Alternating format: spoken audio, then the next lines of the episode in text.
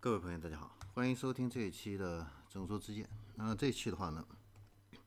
我们来聊一下美团投资理想汽车。那在六月二十号，这个根据这个晚点的一个报道，那理想汽车的话呢，即将获得五点五亿元的第四轮的第一轮融资。啊，那这一轮呢是美团领投五亿美元。那理想汽车的话呢，创始人李想跟投。剩余的五千万美元中的三千万啊，投投资之后的话呢，理想汽车估值的话呢，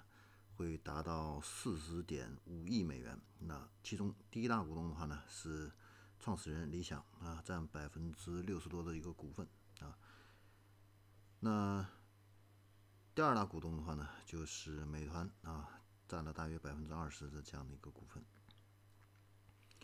那美团点评的话呢，在中国的互联网这个企业里边的这个市值呢，目前是排名第三位啊。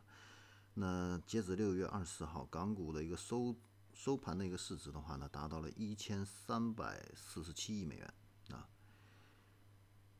那我们对美团的一个认知呢，是外卖啊，还有这个酒店、商旅、生活服务这一些啊。那美团呢，连接了人跟服务。那在连接人和服务和商品的这个领域的话呢，美团呢是品质之王。那以卖外卖为例的话呢，每天的话呢有三千万单的外卖呢来实现，啊。那抽象的说呢，美团这家呢，它是通过技术和产品创新来提高本地生活服务领域的这样的一个效率，啊。那下一代和本地生活最相关的一个技术和产品创新，啊，那。美团的创始人认为是在自动驾驶和智能汽车上，啊，那自动驾驶的一个实现呢，会颠覆出行啊配送行业的一个逻辑啊，所以这个就不用说了。那在场景上的话呢，自动汽车的话呢，会创造全新的这样的一个应用的这样的一个场景啊，你比如说丰田呢开发的这个呃 e e Plate。啊，这样的一个车型的话呢，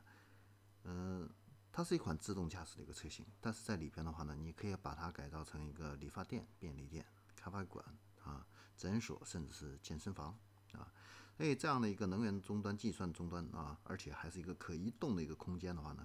会颠覆未来生活的这样的一个出行啊。那选择投资理想的话呢，也是美团的。这个 CEO 啊，王兴呢，长久关注这个汽车产业的一个成熟的一个思考啊。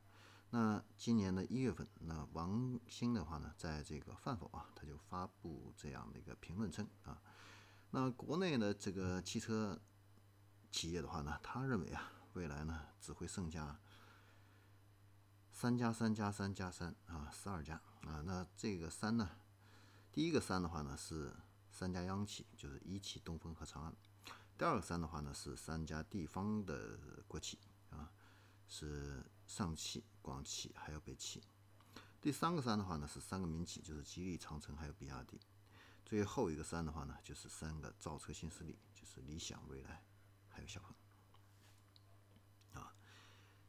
那对于理想汽车的话呢，王兴认为在第一轮回活下来的这个十二家这个车企里边的话呢。呃，理想是可以进入顺利的进入第二轮啊，这样的一个竞争中。但是第三轮那个竞争的话呢，不好说啊，需要努力。那在二零二零年的这个六月份啊，这个理想呢总共交付了第一万辆这个车辆啊，那创下了这个中外新车企里边呢这个新车型交付最快的这个一万辆的这样的一个记录啊。那因为理想的 ONE 啊这款车的话呢，产品定位的话呢，啊远超同价位车型的这个用户体验，啊没有里程焦虑这样的一个增程式的一个方案呢，呃几乎呢注定这款车的话呢，在年底会变成这样的一个街车，也就是说会卖的很好啊。然后理想汽车的这个创始人李想的话呢，在这个战略啊、组织还有产品层面的话呢。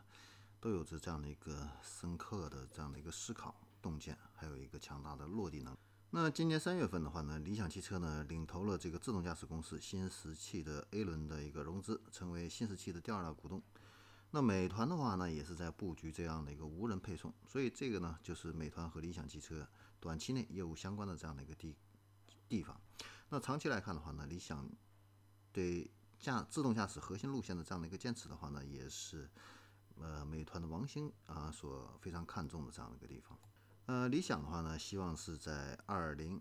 二一年、二二年的时候啊，实现 Level 三级的导航的自动驾驶；二零二四年呢。实现 Level 四级的这样的一个自动驾驶啊，那到了二零三五年的话呢，理想汽车能够成为全球最大的自动驾驶这个运营商。那新冠疫情之后的话呢，整个资本市场的话呢，都进入了这样的一个寒冬啊，很多的这个新兴的造车势力的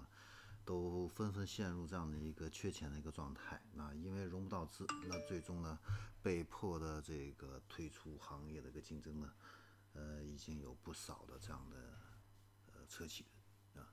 那理想汽车呢，能够在这个疫情的这样的一个整个经济大环境呢，在处在一个萧条的一个阶段，能够进行第一轮的一个融资的话呢，应该说是非常不容易啊，也是这个整个资本市场啊，包括美团对它这方面的一个呃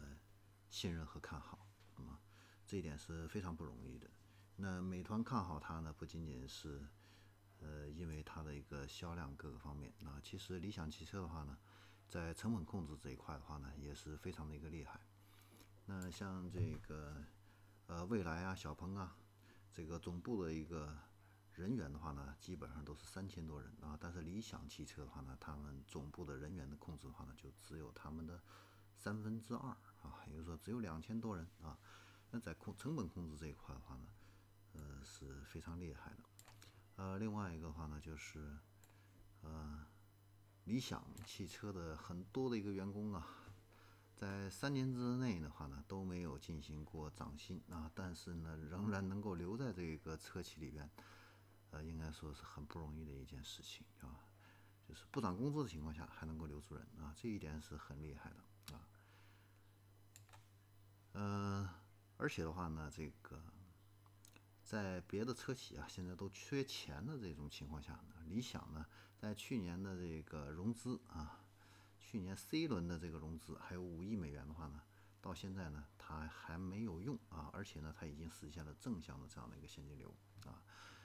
因为它的成本控制这一块的话呢，都是呃非常厉害，而且呢，产品呢，现在市场反应的效果还不错啊，所以呢，这都让它的股东呢，也都看到了这样的一个希望。那在今年的这个五月份的话呢，从车和家的一个动作来看的话呢，它正在为这个上市进行相应的一个准备啊，有十八家企业退出股东的一个行列。那注册资本的话呢，从七点二五亿减少到四点三亿啊。退出以后，车和家的一个股东的话呢，会更加集中啊，只剩十一位股东啊。那大力大股东的话呢，就是理想。个人啊，占持股呢占百分之六十一啊。好，那这里是正说之间，那我们这一期的话呢，就先聊到这里，我们下一期再见。